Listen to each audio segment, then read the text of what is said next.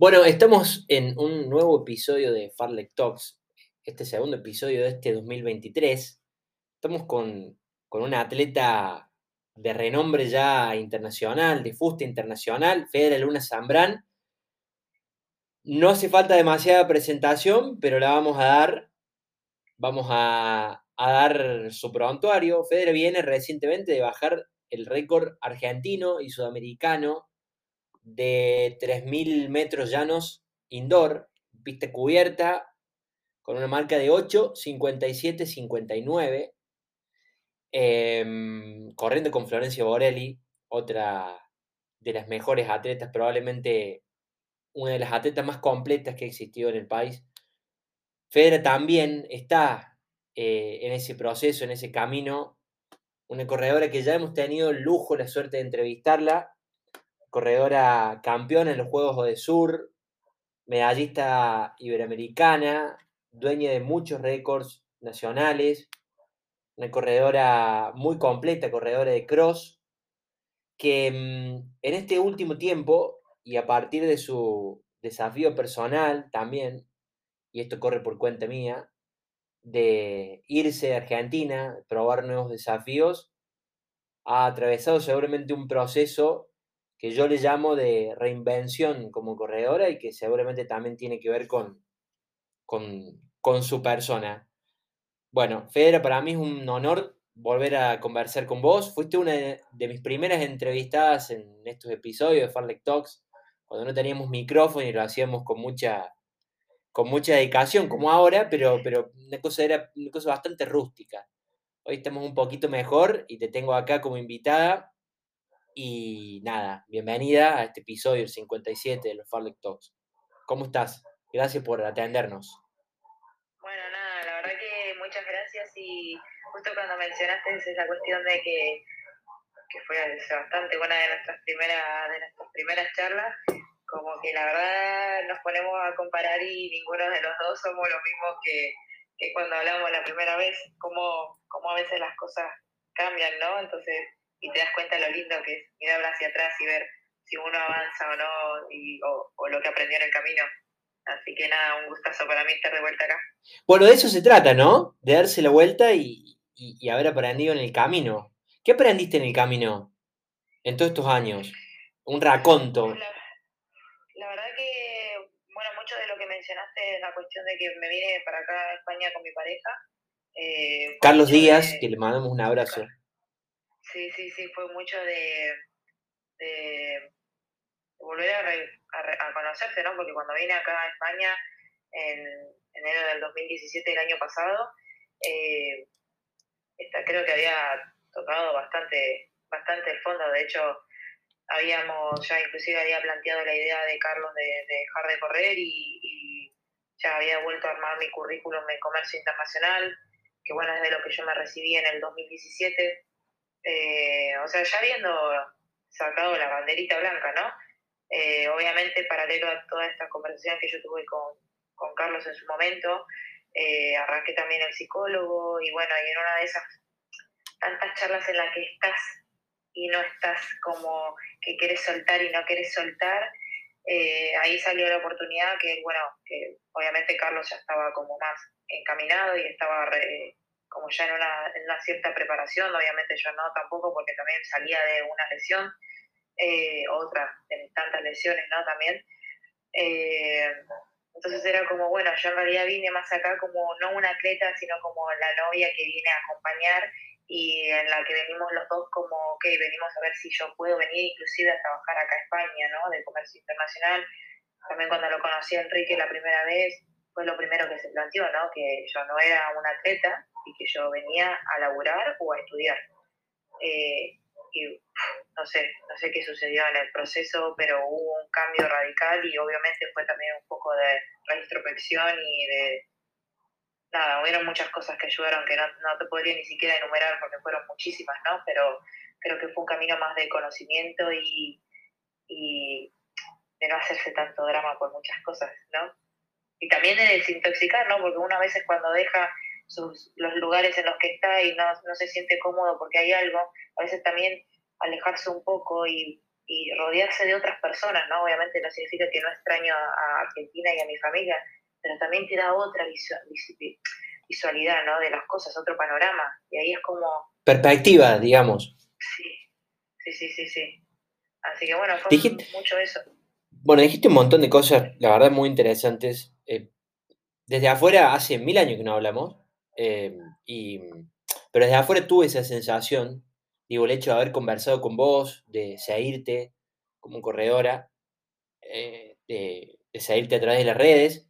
Sos una persona que suele contar mucho sobre ese proceso, que se abre bastante.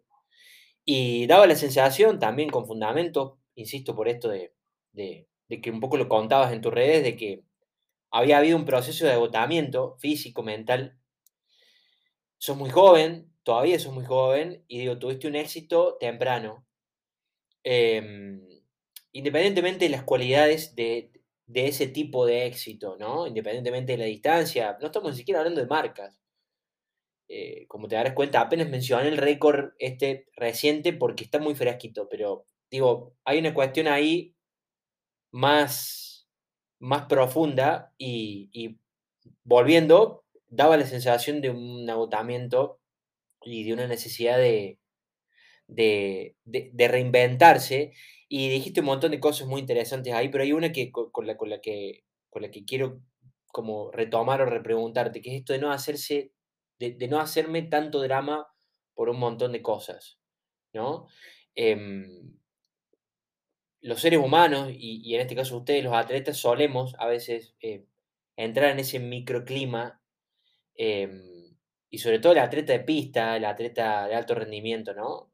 donde por ahí las marcas eh, empiezan a tener un peso eh, que es demasiado pesado, valga la redundancia, que se transforma en una mochila muy grande. Em, un poco eso fue lo que soltaste también, decir, nada, tengo que volver a correr porque me gusta correr, porque me gusta competir, ni siquiera con otras, eh, sino con vos misma. Quizá algo de eso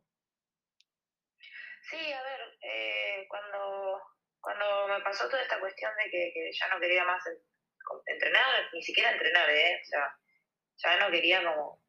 Porque sentía que cualquier paso que daba en el atletismo era una ruptura, tanto sea mental como física. Entonces era, basta, ya no quiero más, no me quiero romper más, no me quiero poner débil más, no me quiero poner frágil más. O sea, no, no, ya no la estaba pasando bien. Eh, y arranqué un laburo muy importante, muy importante, muy, muy, muy, eh, con Gustavo Ruiz, que es actualmente mi psicólogo y chapó. O sea, eh, nunca fui muy a, nunca fui muy amiga de los psicólogos y no sé por qué, pero estaba negadísima. De hecho, una de las charlas también, de las tantas charlas que tuve con Carlos, es él me había propuesto que arranque con un psicólogo y yo negadísima, porque yo decía que no estoy mal, o sea, no estoy mal. Y en realidad a veces es como la frase, el loco no se da cuenta que está loco, pero los que ven que están locos son los de afuera, ¿no? Y una vez veces cree que no está mal, pero en realidad no estás tan bien. Que no significa que estés a la mierda, pero hay cosas como que hay que solucionar. Sí, claro. Entonces, el éxito, que es lo que mucho que trabajamos con, con Gustavo, los deportistas, a ver, es muy difícil, ¿no? Porque hay una delgada línea entre lo que es éxito para un deportista. El éxito se mide muchas veces, y te diría el 99% de las veces en métrico, ¿no? Que si hiciste el récord, si mejoraste, si hiciste PB, que etc. Pero en realidad el éxito aprendí que pasa por mucho más antes, mucho más antes. Es como un subproducto el éxito. Totalmente, inclusive el éxito eh, pasa a medida que va pasando la prueba o a medida en el momento en el que te paras la línea o el día anterior o de hecho creo que en el último posteo que puse del 3000 eh, yo había puse una frase que dije yo ya sentía que había ganado mucho antes de pararme en esa línea alargada, ¿no? Porque el día anterior había tenido un día trágico con las aerolíneas, había perdido las aerolíneas, había llegado al hotel a las 2 de la mañana a París, eh, me la pasé desde las 9 de la mañana hasta las 2 de la mañana dando vueltas, eh, no, había no me había alimentado, mi cabeza estaba con que estaba, ya estaba perdiendo, ¿no? Con pensamientos negativos y de repente dije, no, no, esto no es así. O sea, la línea de largada no, o sea, mi, si yo pierdo o no pierdo, no va a pasar porque si estoy caminando de más o no, va a perder el momento en el que yo me pare la línea largada y, entregue la prueba, ¿no? Entonces, como que muy, fue, fue mucho más, ¿no? La, la cuestión del día anterior a competir el 3000, pero como que yo personalmente, y me cuesta todavía, porque de hecho te digo, el, viernes a la noche estaba haciendo una catarsis hasta que en un momento como que recapacité, que no significa que uno, uno en la vida va a modo Buda, siempre te van a pasar cosas, pero es importante, o, yo aprendí a detectar en ese momento en el que uno se empieza a hundir y empieza como a ser exitista, exitista a nivel métrico, que si no, bien esto no funciona, no. Y para mí el éxito ese, ese día de la carrera fue pararme con todas esas competidoras en un meeting silver, que jamás en mi puta vida hubiese imaginado estar en un meeting silver en tan poquito tiempo, Entonces es como, no importa qué es lo que suceda en la carrera, si gano o no gano.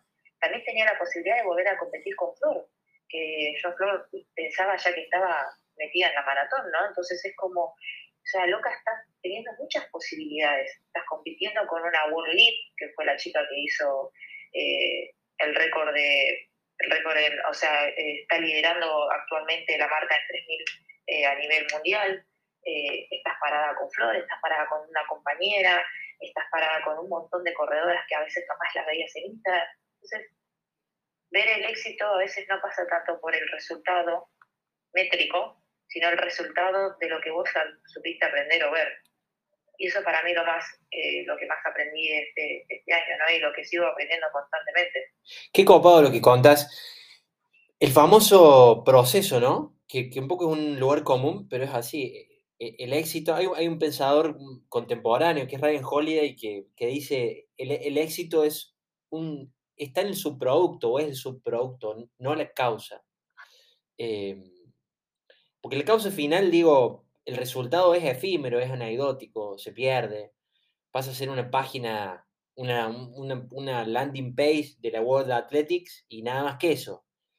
Pero si no lo disfrutas en el camino, y sobre todo no, noto hay una, una, toma de conciencia, una, toma de conciencia sobre este estado de, de, estar presente en el momento, ¿no? Aquí, ahora, digo, esto, esto de, de estar súper consciente, bueno, estoy compitiendo con con, con una etíope, estoy compitiendo con, con Flor, estoy, estoy acá, estoy viva, estoy pudiendo dar lo mejor de mí.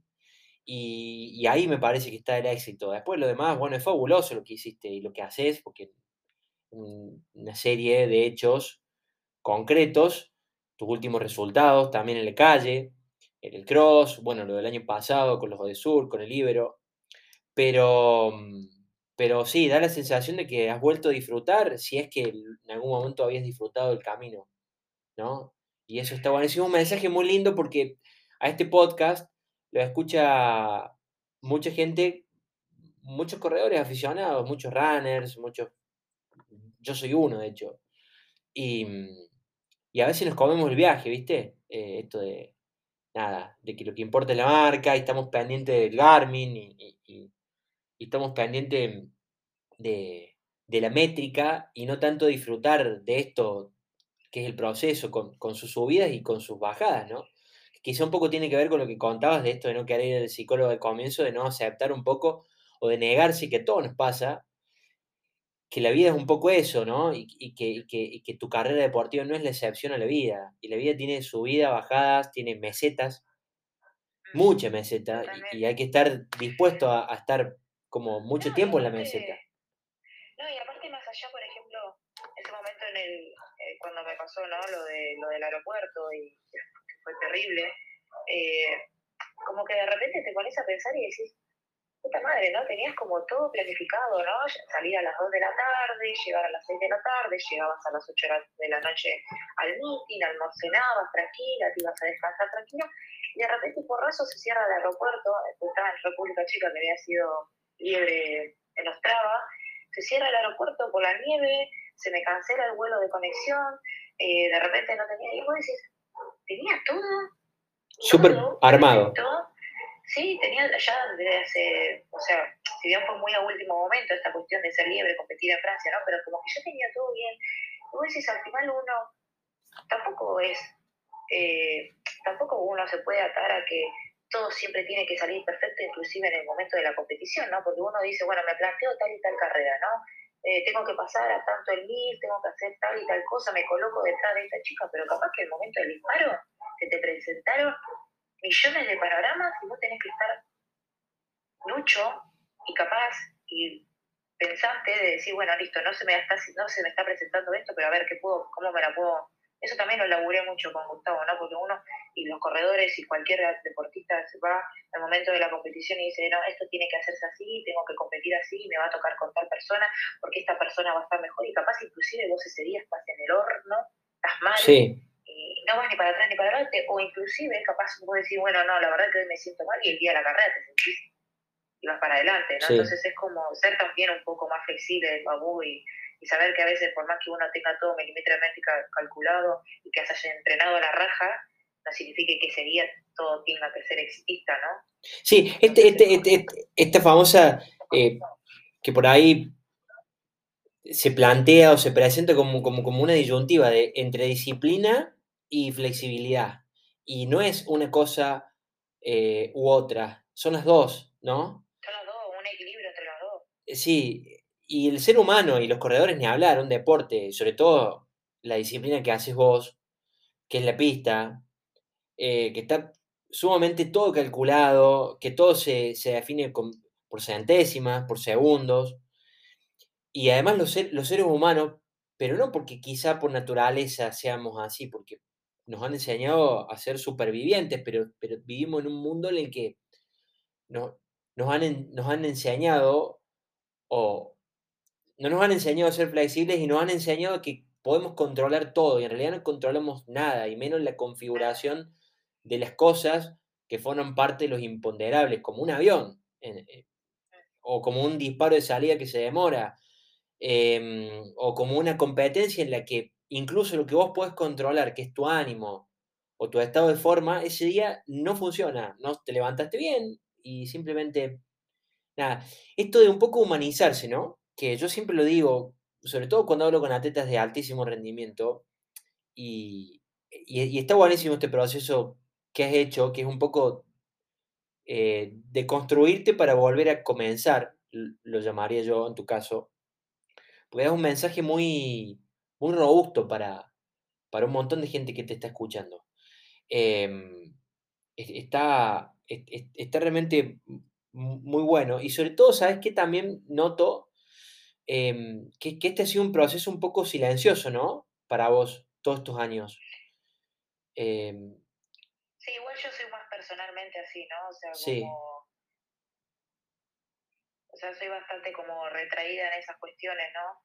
Eh, igual no te niego que tuve que dejar un poco esa Fedra retraída para esa Fedra que creía que podía sola con el mundo para empezar a abrir un, abrirse un poquito más, ¿no? Y, y humanizarse con, conmigo misma en el sentido de empatizar, ¿no? Conmigo misma, de decir, bueno, hermana, no podés sola. O sea, a ver, está buenísimo también que aprendas a escuchar y aprendas a, aceptar, porque tampoco uno acepta un reto o una crítica, entonces es como, lo hice muy silencioso porque Soria también igual me lo permitió que sea así silencioso, o sea, me siento como bastante más aislada, ¿no? No estoy en Madrid, eh, como por así decirlo, que es el centro más, centro más, más abierto, ¿no?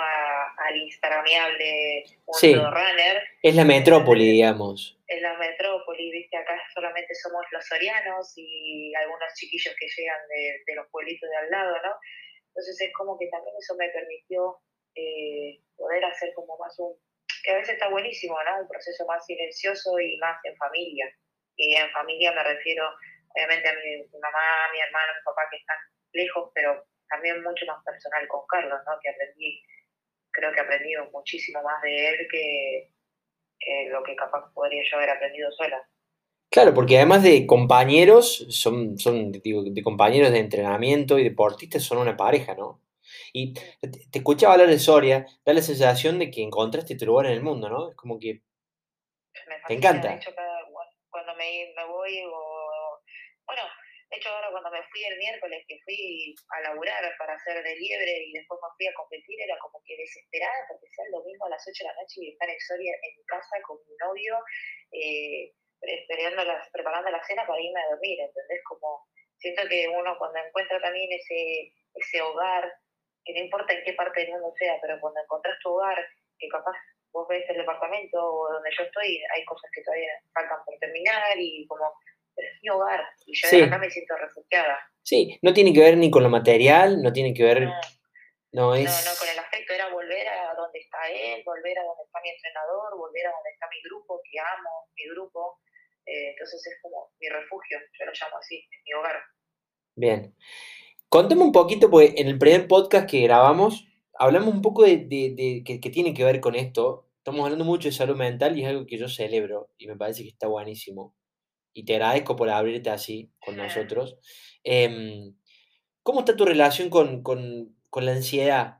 Hablamos un poco de ese tema. Y bueno, tiene que ver con este proceso que has hecho, tiene que ver con esto que me contabas de, de la introspección que has realizado.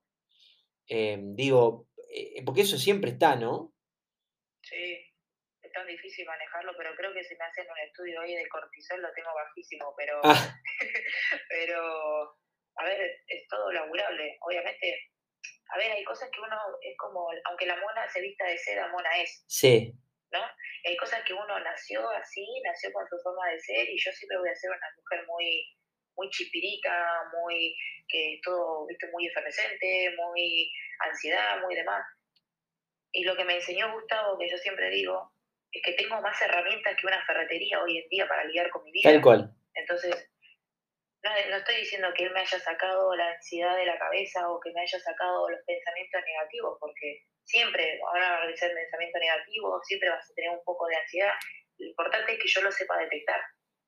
Está bueno. Siento que, y voy aprendiendo ¿no? a medida, pero siento que detecto por ejemplo, el día ese en el aeropuerto que sentía que me estaba hundiendo yo misma en mis pensamientos, lo detecté y dije, no, esto no puede ser así, porque ya me estoy hundiendo yo sola. Antes, en otro momento de mi vida, capaz que hubiese seguido en ese proceso de hundirme y un día, y un día, y un día, hasta llegar al punto de la victimización. Entonces, en el momento de la partida, era una Fedra que ya la había perdido la carrera mucho antes. Geroso. Entonces, sí. no significa que yo haya cambiado de personalidad lo que siento es que aprendí a convivir y a manejarla. La pregunta iba, la pregunta buscaba esa respuesta. Es lo que nos enseña el psicólogo, ¿no? Yo también tengo mi, mi, psicólogo y nos enseñan a convivir con eso, a detectarlo, a buscar herramientas, a implementarlas y, y aceptar que esas cosas, eh, en este caso la ansiedad, nunca se van. Y está bien que así sea, es parte de nuestra, de nuestra forma de ser, de nuestra genética, de un montón de factores que hemos tenido en nuestra adolescencia, en nuestra niñez. Em, un poco lo importante es saber que también uno está hecho eh, de pensamientos, de emociones, pero sobre todo está hecho de acciones, ¿no? O mejor dicho, no somos nuestros pensamientos, nuestras emociones, sino que somos nuestras acciones. Es eh, lo, que hacemos con lo que nos pasa, digamos. Em, bueno, nada, está buenísimo noto mucho crecimiento em, personal en vos y eso me alegra un montón. Eh, pasemos un poquito al plano físico, que lo hemos dejado un poco de lado, físico, digo, deportivo. Eh, contame un poquito, bueno, ¿qué, qué, qué, significó para vos este último récord argentino, sudamericano? El hecho de poder, bueno, ya me comentaste un poco el, placer que te generó correr con Flor. Eh, un poquito sobre eso y sobre otros episodios deportivos exitosos, eh, vamos a sacar la palabra exitoso, eh, pero sí que se han dado en tu carrera deportiva en estos últimos meses, el año pasado. Eh, ¿Cómo te sentís con eso? Digo, en función de esta Fedra que, que disfruta más del proceso, cuando ha sucedido eso, cuando sucede esto del récord, ¿es un poco una sorpresa? ¿Es un poco... ¿Qué te genera?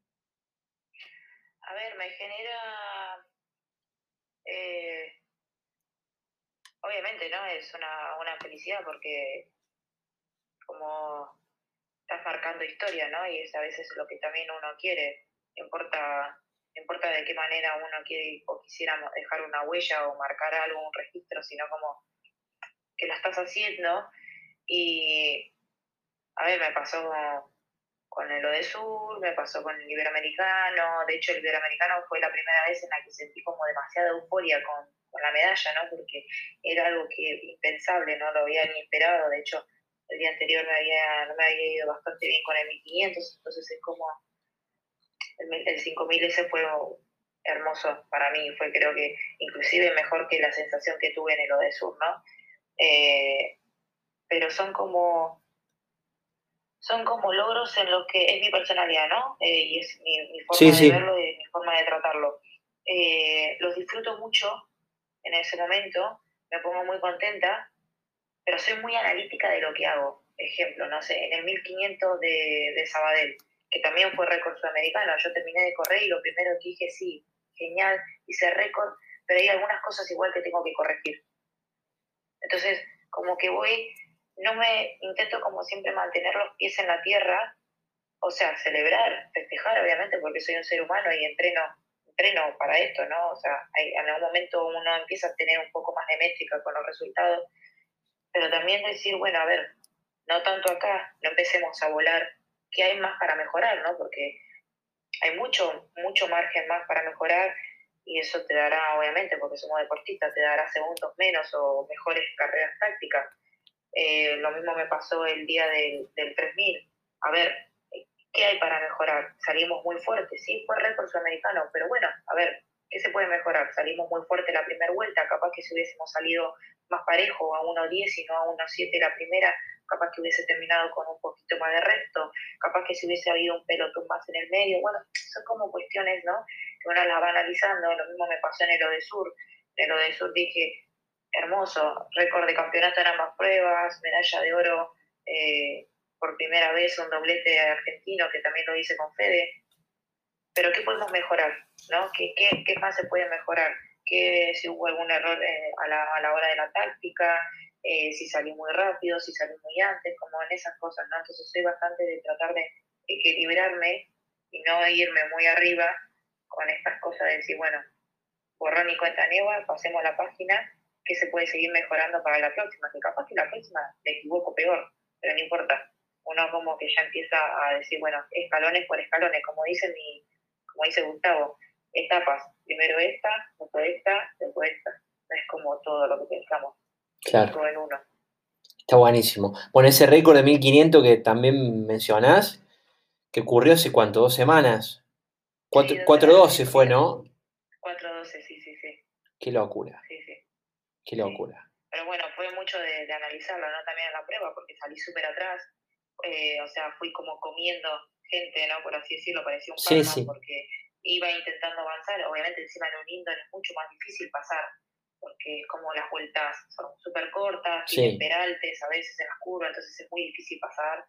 Eh, entonces es como muchas cosas para mejorar, pero bueno, nada, eh, fue récord y estamos súper contentos con mi entrenador, y, pero bueno, ya tenemos anotado un montón de cosas de las que tengo que mejorar. Son súper analíticas, está buenísimo. Está bueno eso y está bueno también darse el espacio que, como mencionaste, para poder disfrutar también, ¿no? Esto de por ahí tomarse, un, aunque sea unas horas, 24 horas, 48 horas, también para, para situarse en ese momento, ¿no? Eh, a través del, del logro. ¿Cómo vienen tus entrenamientos? ¿Has cambiado tu entrenamiento este último tiempo, más allá de tu entrenador, del cambio de entrenador, del cambio de vida en España? Pero digo, hoy entrenas más a conciencia de tu cuerpo. Cuando eres más chica por ahí, para decirlo mal y pronto, te cagabas más a palos y hoy por ahí te cuidas un poquito más. Digo, ¿cómo, cómo, cómo, es tu entrenamiento hoy? Sí, no, a ver, totalmente. A ver, igual más allá de, de, los cambios que yo he tenido como ser humano respecto a la hora de entrenar, eh, el entrenamiento con Enrique es bastante totalmente distinto a lo que venía como uno acostumbrado a ver eh, entonces eso también me hizo como darme, si te, si te, cuento la cantidad de intensidad que capaz que se mete semanalmente, es mucha para todos los días darte rosca, rosca, rosca, rosca. Entonces es como o la entendés a la mala o la entendés a la buena. Eh, y como yo encima venía con un proceso de que recién estaba arrancando, porque volvía de una lesión y demás, como que ese, ese lapso de tiempo, ¿no? De enero a febrero, y marzo también me permitió como conocerlo a él, conocerme a mí, saber que hay cosas que puedo hacer fuerte y que hay cosas que no, saber que gano mucha capacidad rápida en cuanto al aeróbico, pero capaz mis tendones todavía no están como muy acostumbrados, entonces fue como más también una onda de conocimiento, ¿no? Porque esto es como no todos somos un libro de atletismo, ni todos somos una ciencia exacta de que 2 más 2 es 4, entonces todo el mundo tiene que hacer el fondo rápido, ni todos tienen que hacer ese ritmo, ¿no? O sea, como que cada uno se tiene que ir conociendo. A mí me sirve trotar más rápido, me sirve trotar más lento, a mí me sirve hacer este trabajo a tal ritmo rápido porque el lunes arranco un poquito más o capaz que no. O sea, es como que cada uno tiene que también, porque algo que siempre me dice mi entrenador, que mucha gente me ha preguntado por Instagram, es, el papel aguanta todo, el que tiene que aguantar es el cuerpo. Entonces, por más que él me escriba 14 kilómetros, por ejemplo, de doblaje, si yo ese día no puedo, a ver, hay que ser sincero, ¿no? Porque uno está el chanta que no quiero trotar. Sí, sí, sí, se entiende. Sacármelo encima, está, sí. Y después está el otro que realmente estás cansado, pero tenés que ser realmente sincero con vos mismo y decir, bueno, no, hoy no puedo, mañana sí. Pero que hoy no puedo no significa que mañana no. Entonces, es como también un chip muy interno, ¿no? Que tenemos todos y me pasó te digo que me pasó hoy y aprendí esto acá, pero siempre me acuerdo esa frase para todo. El papel aguanta todo, lo que tiene que aguantar es el cuerpo, y el que lo pone al cuerpo sos vos. Entonces, por más que mi entrenador me haga la planificación en un ordenador y tenga todo estadísticamente planificado, si yo ese día me levanto mal, Olvídate. Seguramente, olvídate. Bueno, es parte de ese proceso de autoconocimiento también, ¿no? Esto de la parte física. Y entender también que, que, que, que, insisto, no es... Eh, también existe una, disyuntiva, digo, físico, cuerpo y mente, no, es, cuerpo o mente, no, es cuerpo y mente, y en todo caso la mente es nuestro gobernador central, por así decirlo, ¿no? Em, digo, ahí está todo, independientemente de las variables eh, fisiológicas y demás, pero en la mente está todo. Y eso se baja también, e insisto con esto porque me interesa también entenderlo porque es algo que me ha pasado a mí y que mucha gente que escucha le pasa. Bajarlo al corredor aficionado, digo, un día por ahí te, tiraron 10 de mil porque estás preparando maratón, pero ese día nada, estás como el orto, te levantaste mal, tuviste un día de laburo muy intenso y de repente no, lo puedes hacer y no pasa nada, no pasa absolutamente nada. Hay que saber reconciliarse también con ese costado de uno y esto de, de ser más amable con uno mismo, ¿no? Que, vos mencionabas antes también se aplica em, en este caso. Por eso está, está buenísimo este proceso que has, que has hecho y que haces todos los días, ¿no? Este rompecabezas, porque es un verdadero rompecabezas. Em, la verdad es que uno no deja de aprender todos los días, ¿no? O sea, todos los días es una constante nueva. Eh, es como que siempre tenés una moraleja para contar y está buenísimo también, ¿no? A la vez porque no significa que tengas todo, todo calculado. Eh, de hecho, por ejemplo, eh, yo todavía no sé si voy a, que, voy a competir, si, me queda algún meeting más o no, obviamente porque no tengo mucha, no tengo mucho historial en los indoor, entonces a mi manager capaz que le cuesta un poquito más meterme a los torneos. Y hoy tenía que hacer, no sé, 10 kilómetros y bueno, la verdad que me siento cansada de todo el trajín que hice el otro día y me duele un poco, no sé, algún músculo o lo que sea y dije, ¿para qué voy a hacer 10 kilómetros abajo del frío soriano, yo es nevando, si no me sirve? Me sirve más hacerme 30 minutos en el indoor cerrada, protegiéndome de no saber si voy a competir o no. Capaz que otro dice, no, no, yo voy a hacer los 10 kilómetros al aire libre, con la nieve, muriéndome de frío, todo dolorido. A ver, son, cada uno es consciente, ¿no? A mí me empieza como más a servir a eso, entonces es como, tampoco yo puedo dar mucho consejo, porque si al final cada uno es como es, le puede uno contar como una experiencia, che, mira, me sirvió más esto, pensé tal cosa, hice esto y me sirvió más que lo otro. Pero a ver, la verdad que después lo que, el que pone el cuerpo es uno. Sí, esto es experiencia personal al fin y al cabo. Pero sí has, estado expuesta, me parece, a muchos riesgos con tus lesiones. Y me parece que también eso da autoridad para poder decir ciertas cuestiones. Sos un atleta de alto rendimiento que, que tiene un bagaje detrás que tiene un historial en las buenas, en las malas, eh, te has caído muchas veces y te has levantado otras tantas.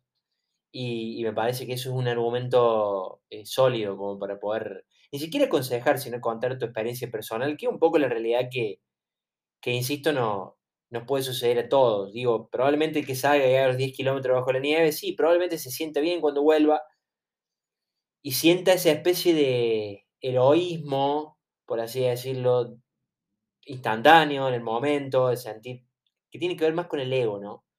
Pero probablemente a largo plazo la ganancia venga por quedarse calentito en la casa, sobre, todo si te duele algo, digo, si no te duele nada y estás fresca y estás bien, bueno, no, hay que entrenar, también es importante decirlo, pero... pero claro, eso es lo que yo decía, ¿no? Hay que ser consciente si te haces el boludo, si no quieres salir Ahí va. o si la verdad... Lo dijiste vos sin eufemismo, claro, sí, tal cual, tal cual. Tal cual. Entonces es como, hay que saber. Sí. Escúchame, Federa, ¿seguís nadando? ¿O no? Bueno, no, la verdad que acá no. Pero sí cuando estoy en Buenos Aires nado. Acá no porque... ¿Te cagas de frío? La verdad que sí, y ahora en este preciso momento no tengo ni ganas de salir de la casa, pero no, obvio. es como que termino de entrenar y me vengo para acá, para, para la estufita. Pero eh, sí, me gusta, lo disfruto mucho, y, pero en este momento, en este preciso momento, no tendría tiempo para ir a la pileta o intercalarlo o lo que sea. Entonces, nada, queda como una, una situación en la que sé que es un comodín, si en algún momento llegase a pasar algo, o si en algún momento hay una semana en la que estoy media sobrecargada y necesito como aflojar, porque mejor prevenir que curar, también eso lo aprendí. Está bueno. Eh, Tiene que ver con lo que hablamos antes también, ¿no? De conocerse y conocer los límites y... Sí, sí, sí. Sí, está bueno. Bueno, la, pileta es un poco también un refugio, que vos sabés que está ahí. Capaz no lo usás en un año, pero vos sabés que siempre podés volver. Sí, sí, es mi comodín, pero a morir, ¿entendés? Si no me aburro, o sea, prefiero mil veces estar metida en la pileta que hacer eh, eh, indoor side, eh, ¿cómo se llama esto? Eh, bicicleta fija, ¿entendés? Eh, elíptica, bicicleta fija, por Dios, no, jamás. O sea, odio con toda mi alma. Entonces me metía mucho más en la pileta y podía llegar a estar horas en la pileta y podía hacer doble turno de la pileta, ¿entendés? Entonces es como, es mi comodín y es mi caballito de guerra. Claro, claro, claro. Federa, vamos entrando al final.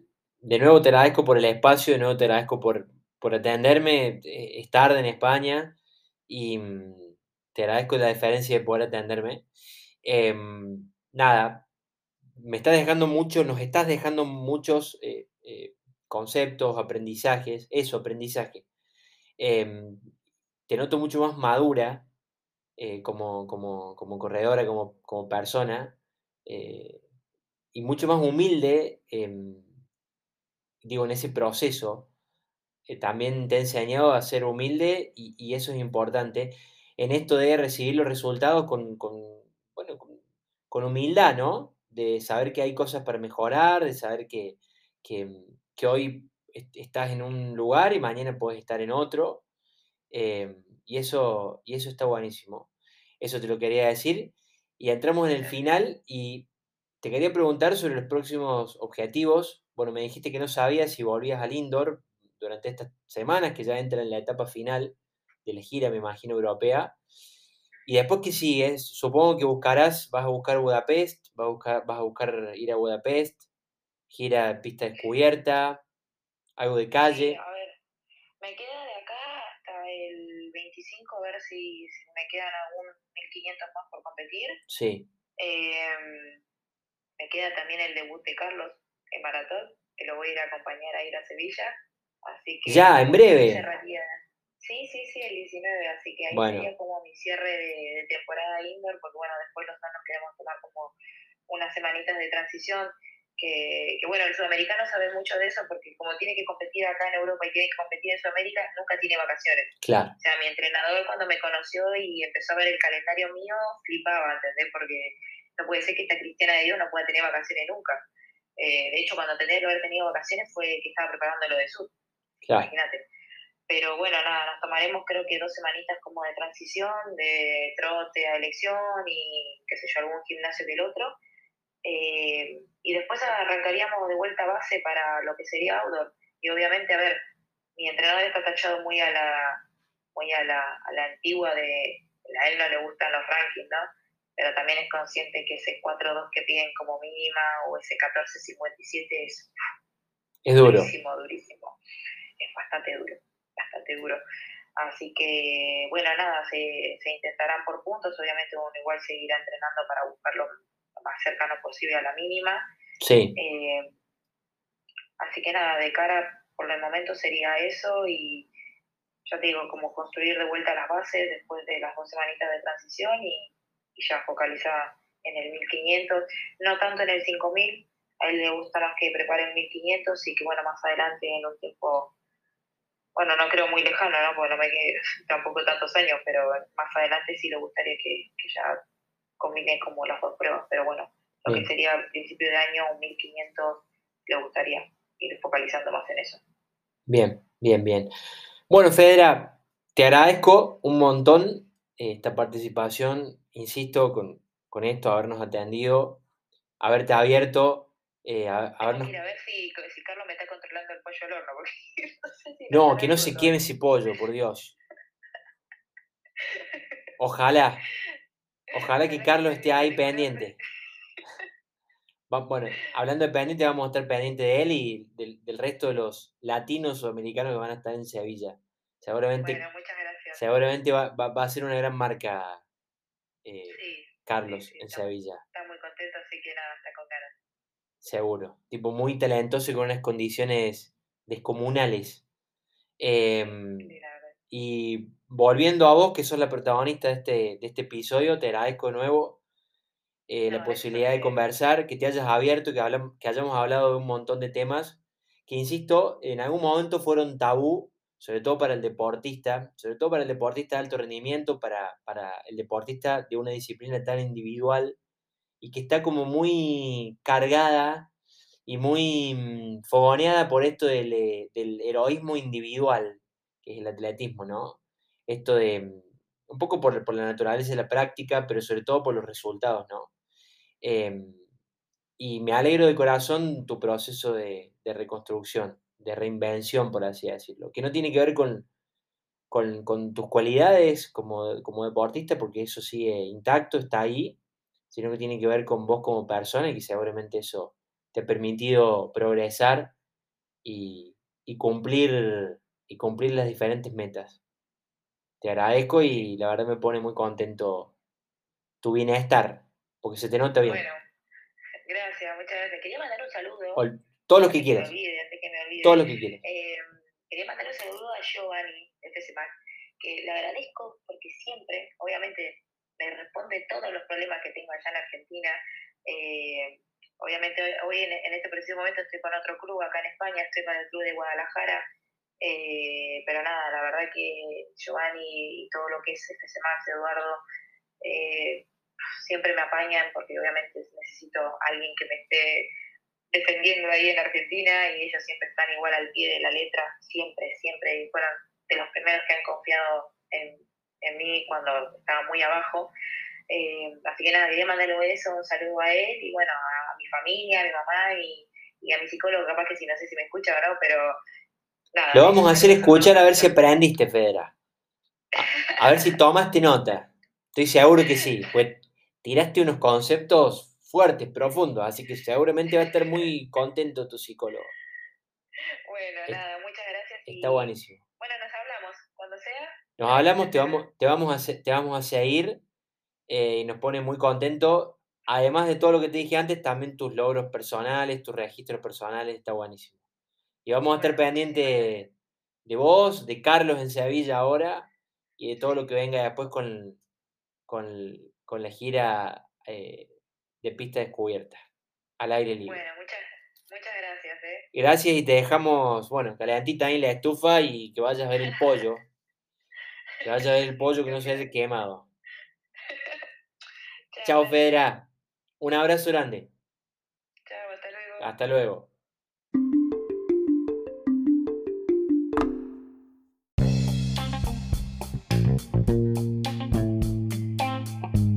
Estos fueron The Farlek Talks. Muchas gracias por escucharnos. No se olviden que pueden seguirnos en nuestras redes sociales, en Instagram de Farlek, en Twitter de Farlek-oc y también pueden visitar nuestra página web www.de-farlek.com. Hasta pronto y muchas gracias.